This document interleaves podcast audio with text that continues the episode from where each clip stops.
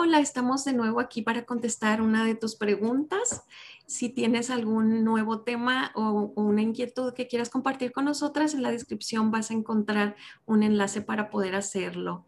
Voy a leerte la pregunta, Vilma. El matriarcado, de las, el matriarcado de las mujeres mayores en mi iglesia hace que no den lugar a nuevos dones de las hermanas más jóvenes o nuevas que se están levantando para servir. ¿Qué tienes que compartirnos sobre esto? Este, wow, eh, muy real, ¿verdad? Muy real, de verdad que sí. Muchas gracias, hermana querida, por hacer esa pregunta este, y por tener la valentía, porque eh, es, es verdad, muchas veces es cierto. Este, nosotros a veces nos hemos basado mucho, por un lado, en que eh, la mujer mayor, la mujer mayor, la anciana, enseña a las más jóvenes, enseña a las más jóvenes. Entonces, hemos, eh, como que hemos puesto a un lado los dones de las mujeres jóvenes. Esto lo dice Tito 2.3, las ancianas. Eh, era, Tito estaba hablando, Pablo estaba hablándole a Tito del orden en la iglesia, porque había un desorden y realmente él estaba enfocándose en entrenar mujeres mayores para que estas a tu vez ayudaran como madres espirituales a las más jóvenes. Este, ¿Qué pasa? Eh, eh, como todo en la vida, aún en la iglesia cristiana, con la caída se hace un, eh, ¿cómo te dice? Va a un extremo. Se hace como un, se hace un abuso de eso. Entonces llega y, se, y las mujeres llegan y se entronan y no hay quien las quite. Pero realmente la mujer mayor debe ser señalada por los ancianos, por los pastores. Ellas deben ser hermanas que, eh, mujeres de fe, de piedad. Entonces, por eso es por un lado, ¿verdad que sí? Eh, las mujeres mayores tenemos, yo me incluyo porque tengo ya cierta edad, eh, tenemos que estar entrenando mujeres jóvenes para que sean el relevo, para que ocupen nuevos lugares, para que hagan cosas que nosotros no podemos hacer. O sea, ya están en una etapa que, las necesitamos. No, no están excluidas ni nuestros roles para siempre. Nuestros roles cambian eh, por unos años, es por una etapa. Eh, y por otro lado está el otro extremo eh, hay iglesias donde las jóvenes, como tienen más eh, iniciativa, tienen más energía, eh, tienen más ideas muchas veces, entonces pues toman la delantera y, se quedan las mayores rezagadas. tampoco esto es saludable, debe haber un balance entre las dos cosas. ¿Por qué? Porque las jóvenes deben aprender a estar empapadas y aprender de, de, las mayores lo más que pueden para cuando llegue esa oportunidad. Eh, siempre, siempre, siempre va a haber alguien a quien dar y de quien recibir. O sea, las jóvenes pueden darle a otras más jóvenes, a las adolescentes, a las niñas, en la escuela dominical, en el grupo de jóvenes. Eh, las mayores siempre van a tener alguien también de quien recibir, porque déjenme decirle, como, como mayor, yo aprendo mucho de gente como Reina, de su tecnología, de su eh, deseo de, su lectura con los libros. Así que eh, todas estamos aprendiendo unas de otras. El asunto es que sí debemos respetar el orden establecido por los pastores y los líderes en la iglesia, eh, a quien ellos puntualizan, porque ellos tienen una razón para hacerla. Este, y nosotras debemos, las jóvenes deben ofrecerse para ayudar en cualquier cosa que esté a su disposición. Eso es lo que tengo que decir, Reina, y que, cuál es tu aporte, que vamos a ver, porque dos cabezas piensan mejor que una. Al, escucharte hablar sobre esto, me, viene a la mente que muchas veces esto sucede porque no hay esa conexión intergeneracional entre, entre mujeres.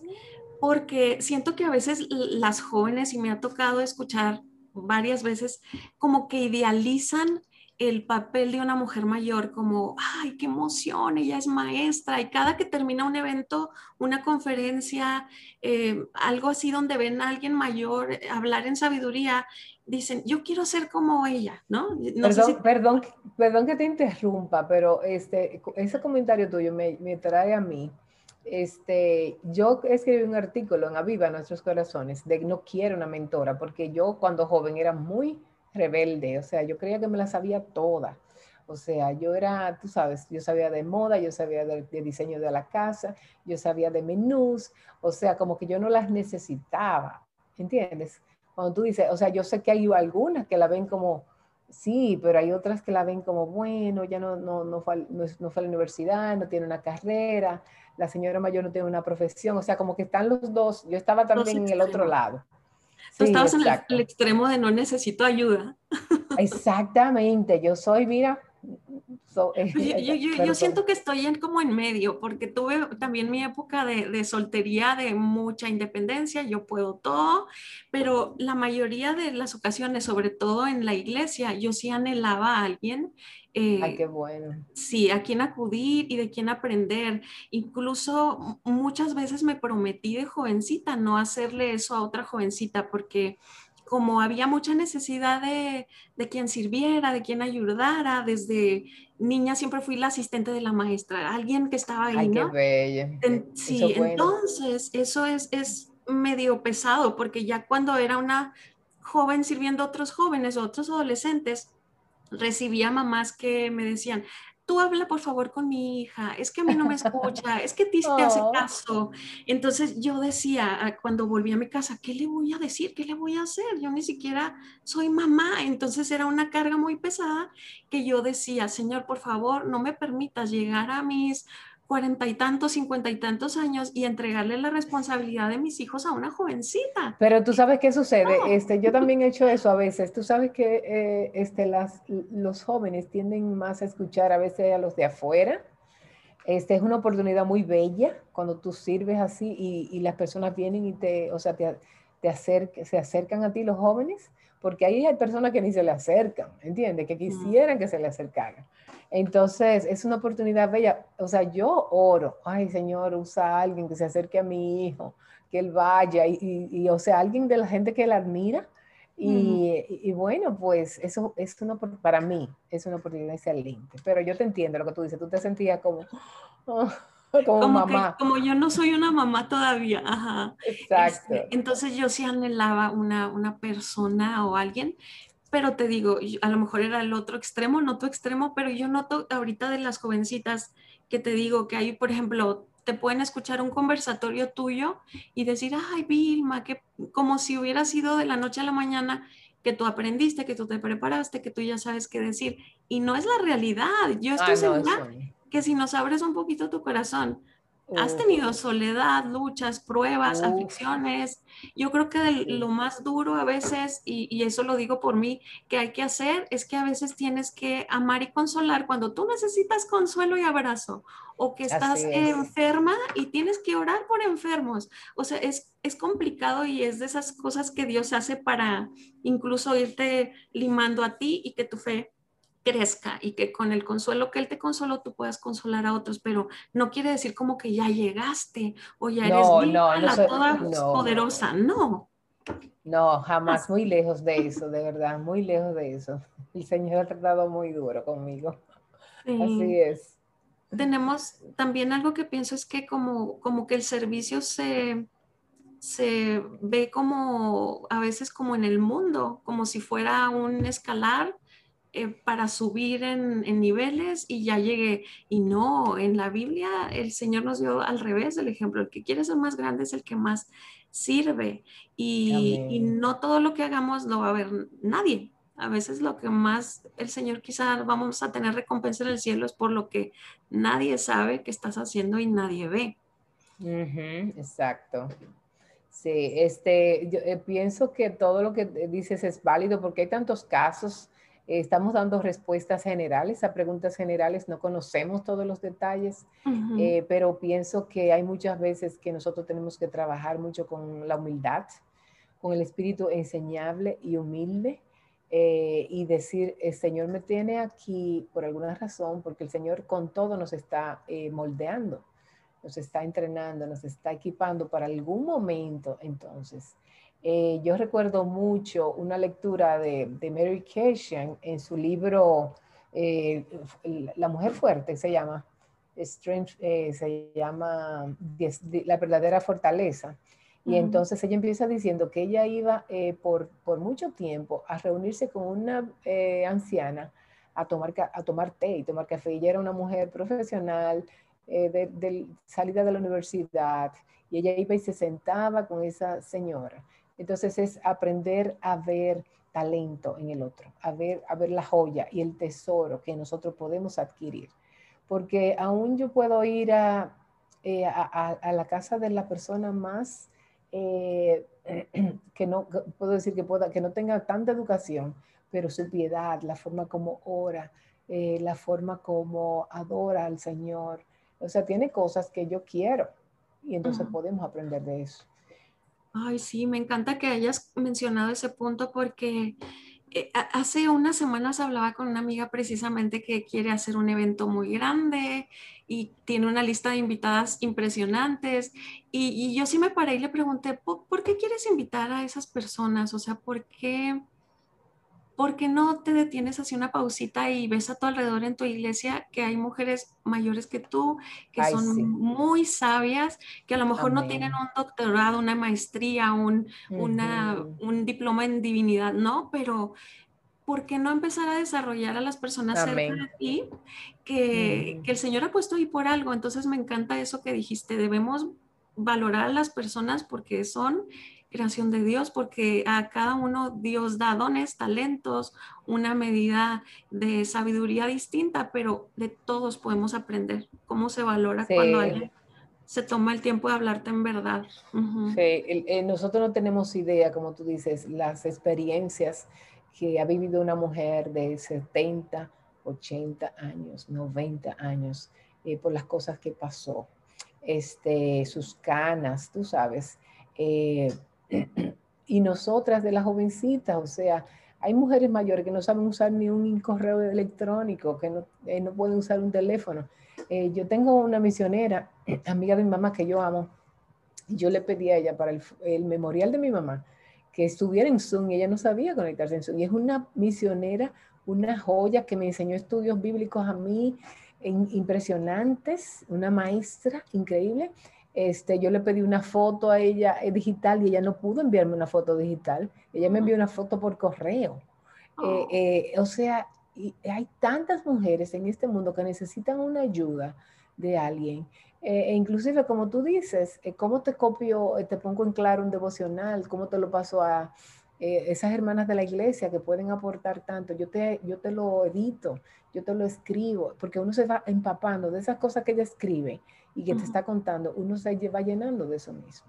Sí, es muy lindo. Y, y sobre esta pregunta yo también eh, le, le, invitaría a esta amiga que nos escribió a que se pregunte, que haga una pausita en sinceridad y en oración y se pregunte, bueno, ¿para qué es que yo quiero tomar el lugar de autoridad de esa mujer? O sea, ¿para qué quiero ese cargo, ese nombramiento? ¿Por qué luce tan atractivo para mí? O, ¿Cómo pienso que va a cambiar mi vida si me llaman la líder, la encargada, eh, la administradora? Eso le va a dar mucha luz, yo creo, porque si lo que quieres es en realidad servir o ser conocida o que te paguen o cuál es, es la motivación y si es que te, te, traten distinto, que te agradezcan, que tener algunos privilegios, lo más probable es que vas a terminar bien decepcionada y, bien lastimada porque el, servir no, no te garantiza nada de eso. Sí, este tiene muy cierto, muy cierto ese punto, porque detrás de cada cargo hay una gran responsabilidad. Ellas, o sea, no es sencillo, uno ve, ve las luces, como tú dices, ay, qué bien se ve, qué bonito está todo, pero realmente uno tiene que considerar eh, los años eh, que, llevó a esa mujer para llegar ahí, el sufrimiento, las aflicciones y la responsabilidad que tiene sobre sus hombros para hacer cosas así. Sí, y me gustaría para finalizar esta pregunta eh, leer Mateo 20:28, que dice, imiten al Hijo del Hombre que no vino para ser servido, sino para servir y para dar su vida en rescate por muchos. Y esa debe ser la meta, no, no un lugar, una posición pública visible o privilegiada quizá, sino eh, acercarse al herido, al necesitado, ser las manos y los pies de Cristo en la tierra, te vean o no, te reconozcan o no, o te paguen o no. Entonces, eh, ah, una vez comentaste también, eh, Vilma, que me parece la pregunta pasada, la sabiduría de tu esposo, que entre más personas y más responsabilidades, más problemas. Entonces, oh, quedémonos con eso. Sí. Oh, claro que sí. Mientras más, eh, más trabajo, más compromiso tienes. Así es. Eh, uno de los puntos que me gustaría que mencionaras también sobre esta pregunta, Vilma, es eh, lo que decías de que, que las mayores se deben eh, intentar actualizar y saber qué pasa en el mundo, porque a veces duran tanto tiempo en, crianza o en aislamiento que, que ya así como que, a esta generación yo no me voy a involucrar. Sí, este, nosotras, eh, eh, el Señor nos ha colocado en una etapa de nuestra vida, en una época que el mundo ha cambiado a una velocidad increíble. Entonces, nosotras tenemos que eh, o sea, tratar de tener la flexibilidad de amoldarnos, no amoldarnos al mundo, pero entender cómo yo voy a llegar y a conectar con esa hermana joven, o y, también las jóvenes, cómo van a conectar con la hermana mayor, pero con la hermana joven, cómo yo voy a conectar con ella, qué ella está haciendo, qué ella está viviendo, cuáles son sus ideas. Entonces, este, yo debo orar por, esa, por esas jóvenes eh, yo debo apreciar sus dones, reconocerlos. Mira, tú tienes dones. Eh, generalmente con las personas jóvenes uno dice, tienes dones, no estás lista, pero tienes jóvenes, pero ¿en qué me puedes ayudar? ¿Cómo puedo ayudar a desarrollar tus dones y tu carácter? Este, porque realmente nos necesitamos. O sea, yo no puedo decir, no necesito a las jóvenes, yo las necesito y las quiero en mi vida, porque yo no puedo encerrarme y decir, bueno, el mundo se terminó, hasta aquí yo llego, no se ha terminado nuestra historia, eh, nuestros dones, Dios lo va, a continuar usándolos. Hasta el día de nuestra vida, que termina nuestra vida, tenemos un propósito que cumplir. Entonces tenemos que ser adelante, no nos podemos quedar como de brazos cruzados y decir, bueno, pues ya, eh, ya le dejo a la próxima generación lo que venga, porque Dios siempre ha puesto las canas, la sabiduría y la, eh, la experiencia de otros como testimonio para que no pasemos por lo mismo que ellos pasaron. No sé si eso es respecto a eso era lo que, me estabas preguntando. Sí, sí, definitivamente. Y ahorita me he estado refiriendo mucho a esta mujer, bueno, no sabemos quién es ni, ni cómo sea su caso, eh, ni siquiera sé si sea de, de, las que tienen esa ansiedad de, un, de servir, pero algo que, que veo también que pudiera pedirles a las mujeres mayores es que a veces... Mm, tenemos una memoria muy frágil, Vilma, y, no tenemos gracia con la generación anterior. Por ejemplo, eh, algo muy común que he estado conviviendo con mamás primerizas, jovencitas, y ellas necesitan de nosotras y de otras más grandes. Y dice, pero es que me dicen a veces que comentarios muy hirientes como, ay, cuando yo fui mamá, mi casa seguía impecable. No sé por qué tú tienes así este desorden.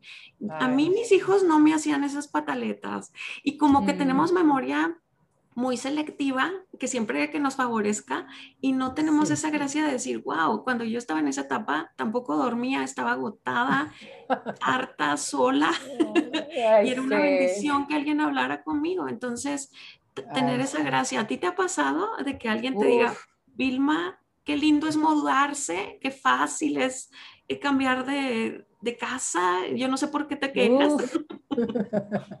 oh, sí, claro que sí, siempre va a haber eso, hermanas listas a encontrar personas que, bueno, a mí, cuando yo tenía mis hijos pequeños me, pasaba, o sea, eh, bueno, justamente ayer vi una mamá, una joven que hace mucho yo eh, tenía como en mentoría en Tito 2. Eh, ella se casó ahora, ella puso una pregunta y dijo, mi hijo no duerme, lo puso en Facebook mi hijo no duerme, el segundo, ¿qué me pueden decir? Y había unas mamás jóvenes que le decían, es un malcriado.